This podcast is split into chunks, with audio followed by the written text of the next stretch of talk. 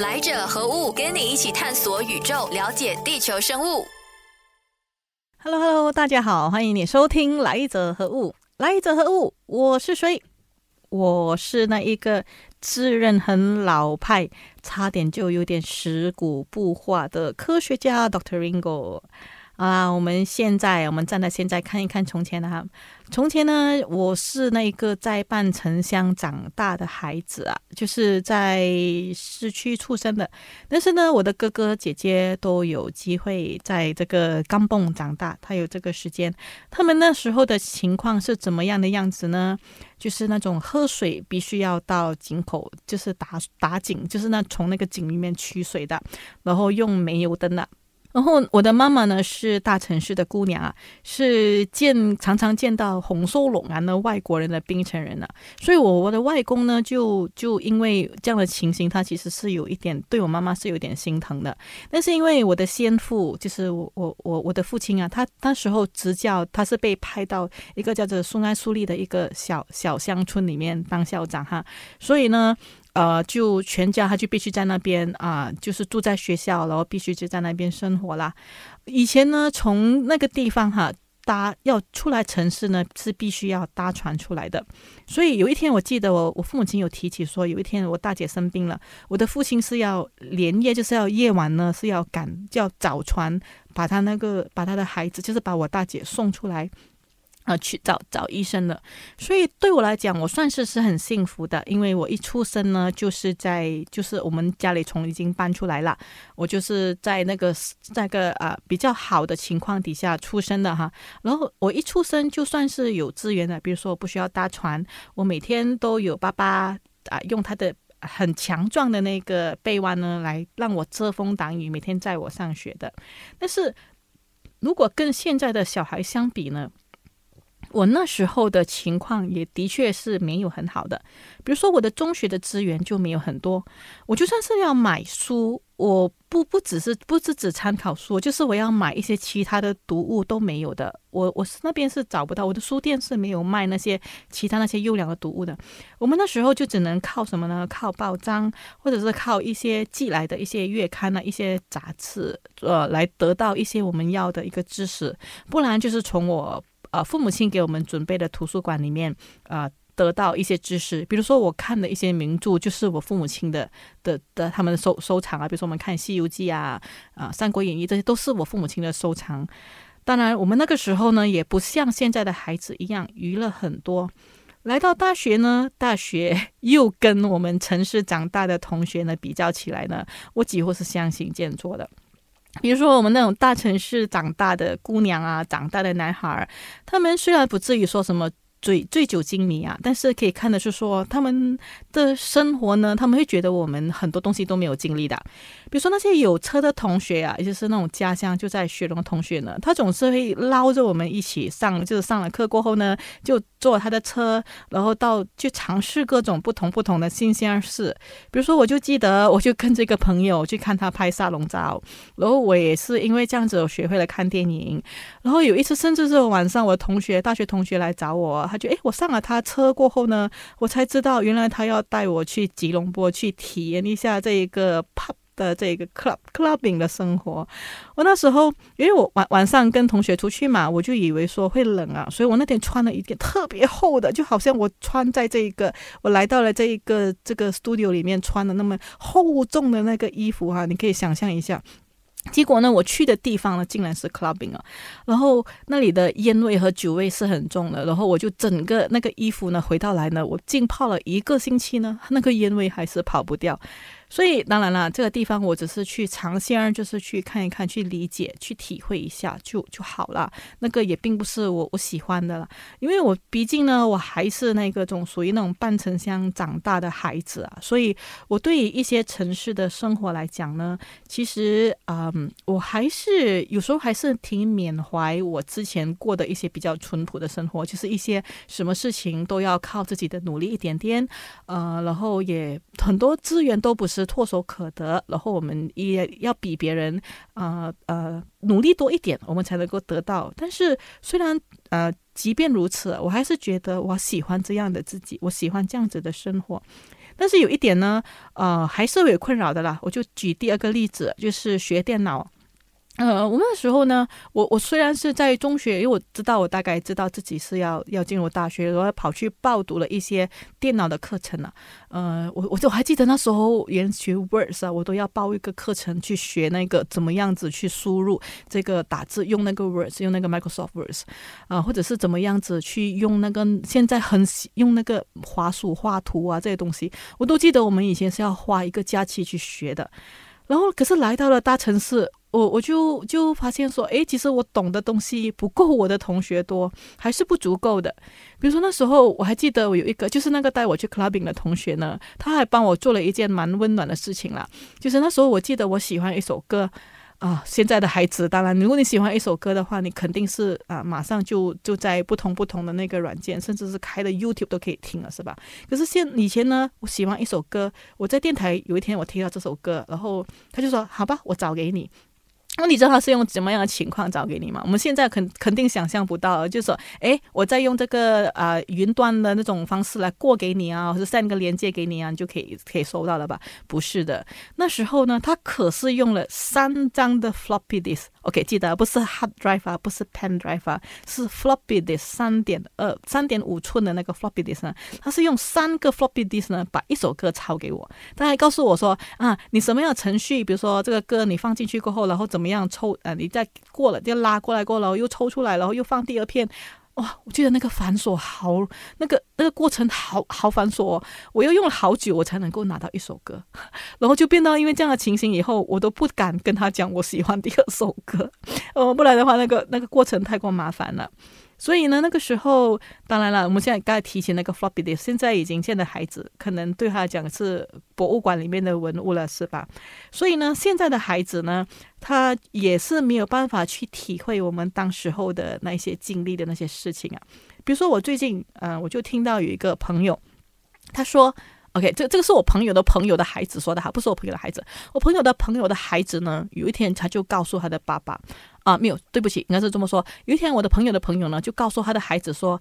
你呀，孩子啊，你知道吗？你爸爸以前是多么辛苦，多么辛苦啊！我经历了这些、这些、这些，然后我又没有这些、这些、这些、这些的时候，然后你知道孩子怎么回答他吗？他的孩子听了过后呢，他问的是：爸爸。”你为什么当时候要过这样子的日子啊？怎么你不要改变呢？哇，那个我朋友的朋友呢，几乎是愣了啊，讲，诶，我他都不懂他怎么回答。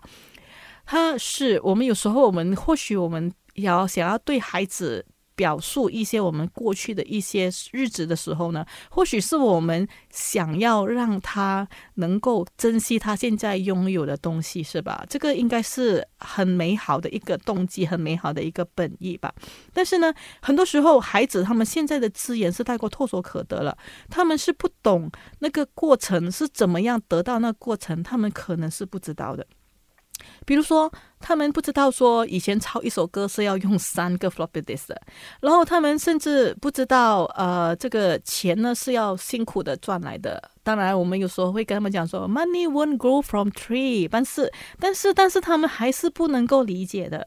呃，因为也不能够怪现在的孩子，因为现在的孩子呢，他是没有经历过那个过程，他。或许我们是觉得他是有所缺失的，但是。对他的这个，对他来说，在他这一代来说，这个不是一种缺失，而是它是一种我们自己人类经过进步，我们带给这一代的所有用他们的资源呐。所以，我们现在做的每个决定呢，是孩子，就是未来的这一个资源跟未来的条件。所以呢，其实我其实不怪这些孩子，因为我内心是很清楚的。我清楚这一句是“青出于蓝，必须要胜于蓝”。只是我不希望的是某些能力，尤其是基本的一些能力啊，我们的孩子会因为没有这些经历而倒退了。这个才是我关注的论点。我说到，我不希望孩子丧失了一些能力，但并不代表说我就期望他们，还是期望下一代有什么超能力啊？超能力这回事呢，是电影说的。比如说，我们看了看电影啊，以前的电影哈，早一点的呢，就说什么太空人啊、外星人，因为我们那时候对这个呃宇宙呢，还是属于探索的期这个这个期阶段呢。然后到再后期一点呢，就说到什么啊回怎么回到过去啊。这个是在还没有讲到超能力啊、X Man 啊这些之前啊，我们那时候的还是谈到的是一些呃穿越时空啊，也是在那个时段来往的一个这样子的能力啊。所以呢，这个单元呢，我们就说一说有关这个未来。未来呢，当然始祖呢，当然这部电影就是超人啊，Superman。这个 Superman 呢，他的这个漫画呢是在一九三七年问世的，他甚至是属于很早期的吧，就是属于呃非常领先的一个想法。所以他这个超人呢，他里面讲的这一个族群呢，他其实也是跟人类不一样的，呃，他是属于一个外星人，很像人的外星人，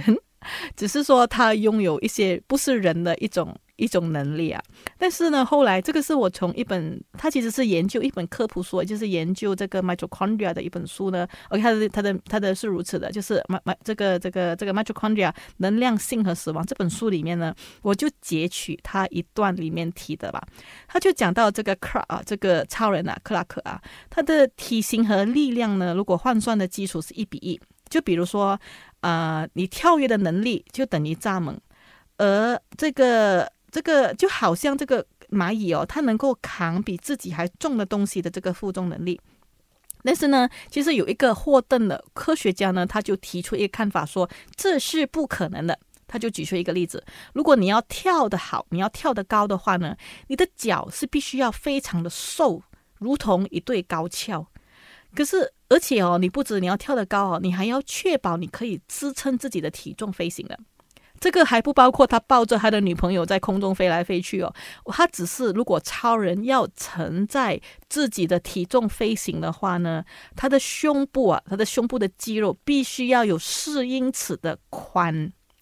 OK，这个科学家他是直接直截了当的用数据来表明说，这个超人是不可能飞的。OK，不过我们说了，OK，科幻呢是允许天马行空的，我们可以去允许想一想啦。但是呢，我们在允许天马行空之余呢，我们也不能够不把自己当正当成是哺乳动物。就比如说。我们知道我们哺乳动物嘛，我们是用肺呼吸的，我们是温血的哈，我们是有毛发御寒的，我们是胎生的，所以我们就不能够好像禽类这样子轻盈的飞行，我们也不能够像那个鱼有那个鳃或者是那个那个那个鳃，或者是是有那种好像啊。鲸类的这种这样子换换气的方式来在水里面呼吸，我们又不能够像爬虫类那么有减少消耗能量的机制，有冬眠的机制，我们又不能够像两栖动物那么那么触水能入水能游，触水能跳。我们不是以上的生物，我们是哺乳动物。所以，即便是你怎么样子的科幻都好呢，其实还是要依据这一个逻辑去考量的。呃，所以再反观哈，我们再推一个近期出现的一部科幻的叫《Tenet》。OK，Tenet 的这个导演呢是 Christopher Nolan，我蛮喜欢这个导演，他的戏都很好看，而且非常合逻辑。比如说，呃呃，我可能我我不是在这里谈电影啊，我本来想提他另外一部电影的，但是我今天重点还是提一提这个《Tenet》这一部戏。Tenet T E N E T，他就是故意的用了这个回文的方式，就是。T E N E T，你从后面写起来，跟你前前面写写过去，都是同样的一组字哈。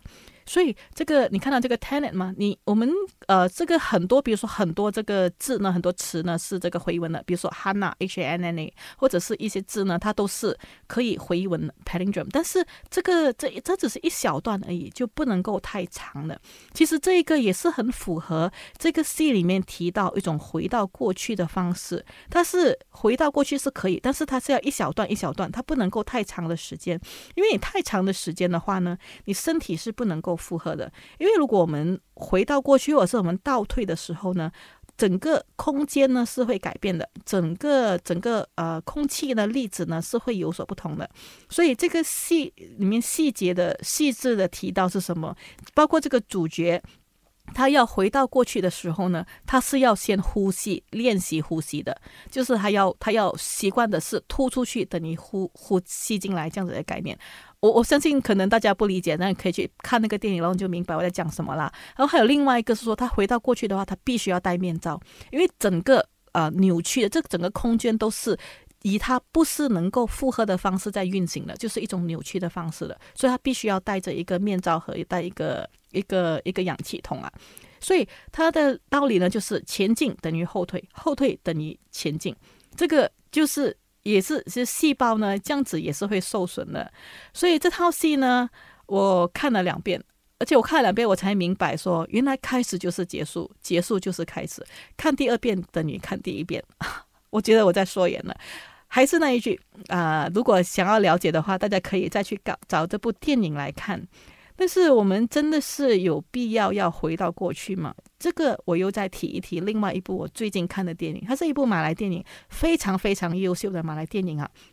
啊，它的戏名叫做《Imaginar》。就是 Nora 是一个啊一个女生的名字，Imagine 就是她去想，OK，这个我就不剧透了，因为这个戏还蛮新的，大家还可以去找一找。但是里面呢有一句话呢，我是记到现在的哈，它是针对存在和回忆哦。它里面的这个一个对白呢是这么说的：你存在是因为有人看到了你。这句话听起来很玄，很不科学，是吧？但是以前不是有人说什么举头三尺有神明是吗？就是说，即便说你即使是一个人呢，你也不能够为所欲为的啊，就是因为你的头上面有神在看着你。但是如果我们现在以以科学去方式去解释的一些一一一一句话，就说，其实我们存在呢，就是已经留下了痕迹，留下了能量了。如果比如说现在的科技很发达，呃，就说我们可以啊，我们可以有有卫星啊，还是有闭路电视啊，照到你。所以你你即便你以为没有人，但是可能也是有人，有人啊过后可以回溯追溯到你这个能，你留下了这一个证据，这个能量。但是呢，这个。存在本身呢，其实光是存在就是一种力量了。不过我还是想说一说呢，这个啊，科学家呢，就是现在的科学家呢，是怎么用科学去推断回到过去的可能的。我刚才以上所说的呢，都是电影啊。我们看看这个两个伟大的科学家 Stephen Hawking 是怎么说的哈。呃，Stephen Hawking 的说的是呢，只要有物质的存在，时间便有意义。而时间不是恒定的物质，时间的物质就是相对的。呃，我我就这么粗浅的理解吧，就是时间、物质和空间就是相互的依赖的哈。然后呢，这个还有另外一个说法呢，这个 Stephen Hawking 说呢，就是呃，所谓有一个要必定要有一个超强的力的，就是比如说有一个黑洞，它强大的引力可以扭曲了整个时时空，然后黑洞的边缘呢，我们就可以穿越而进行这个时空的旅行了。所以换句话说，如果有人掌控了这个黑洞的强大能力过后呢，我们找到它的出口呢，或许我们就可以回到。或者是去到的另外一个宇宙，而爱因斯坦是怎么说的呢？爱因斯坦他的就是以那个 E is equal to mc square 那个道理，他其实讲的就是，当你无限的接近光速的旅行的时候，甚至超越了光速，你就可以穿越时空了。这个就讲的是说，当一个物体它在运动，这个速度是非常非常快的时候呢，它是已经是光都没有办法去超越的时候呢，它就可能会倒流。OK，这样子，这两个呢都是推论了，都是用数学来论据的啊。当然还有一些戏啦，比如说你可以找了，就是《Interstellar》这个这个这个戏呢，也是用非常的非常科学的方式去给我们解释的。还有一些，当然啦，有一些比较以前我不是能够接受的啦，就是回到过去的的方法是什么呢？比如说一觉醒来啊，做一个梦啊，或者是穿越时空啊，昏迷啊。这个都其实都不不严格来说，并不是穿越时空的方法。可是现在的戏呢，是做的越来越精致了。比如说，财阀家的小儿子呢，他是用这个救赎的方式回到过去；而九回时间的旅行呢，他是用一支香的时间来回到过去。但是你你看的话，这种种种种的这一个说明，就是发现说，这个回到过去还是你干涉的这个时间呢，它不能够太过长的，而且我们干涉的也不能够太多的，因为当我们干涉这个太过多的话呢，它就会造成整个时空的不合逻辑的挪移了。这个说法呢，如果是在 Doctor Strange 的解释呢，呃，就是他比较可以很好的解释。呃，Doctor Strange 的戏里面呢，他是这么解释说：，当我们如果除了时间呢，其实还有平行的是空间，还有其他的力量了。比如说，我们干扰了一个点呢，我们就会在那一个点呢开了一个插口，变成另外一个平行时空。当然了，现在所有的科幻。呃，包括我们最近的那一个，那那个奥奥斯卡讲的那一套戏啊，它其实讲的都是平行时空的这样子的一个概念了。所以以后的那个戏种啊，未来呢，它到底会从这个平行时空又再会发展成为一个怎么样子的一种想法呢？我是其实是挺期待的。只是说，我们需要用回到的过去的方式来体验吗？不需要的。其实我们现在呢，就是正在创造未来啦。不懂你有没有发现，说最近的科幻片啊，已经不太爱说什么时光倒流啊等等的。现在说的是人工智能和人类之间的博弈和这个呃这个关系哈。呃，当然我们现在看回说，其实人工智能呢，它其实是可真的是可以帮助我们处理很多事情的。举个例子啊，我就看到近期的哈，近期的举到一个例子是说，呃，比如说在医医医学界或者是疗养院里面呢，已经有人工智能是可以帮助病人做物理治疗的，但是呢，这个诊断呢还是由医生来做的。只是说人工智能是比较好的是什么？这种机器比较好的是什么呢？它可以二十四小时待命，或者是能够做的是第一个时间在需要病人需要的时候呢，可以马上的抵达现场。或者是记录病人发生的这个状况，就是 complications，或者是收集很多能够啊，我们人类的这个收集不到的数据，电脑都能够做到的。而比如说实际的提供怎么样子的医疗协助呢？比如说要注射多少药物，或者是要啊要要怎么样子，就是要开什么药的呢？但是呢，这些决定呢，人工智能还是没有办法做的，我们还是需要医生的。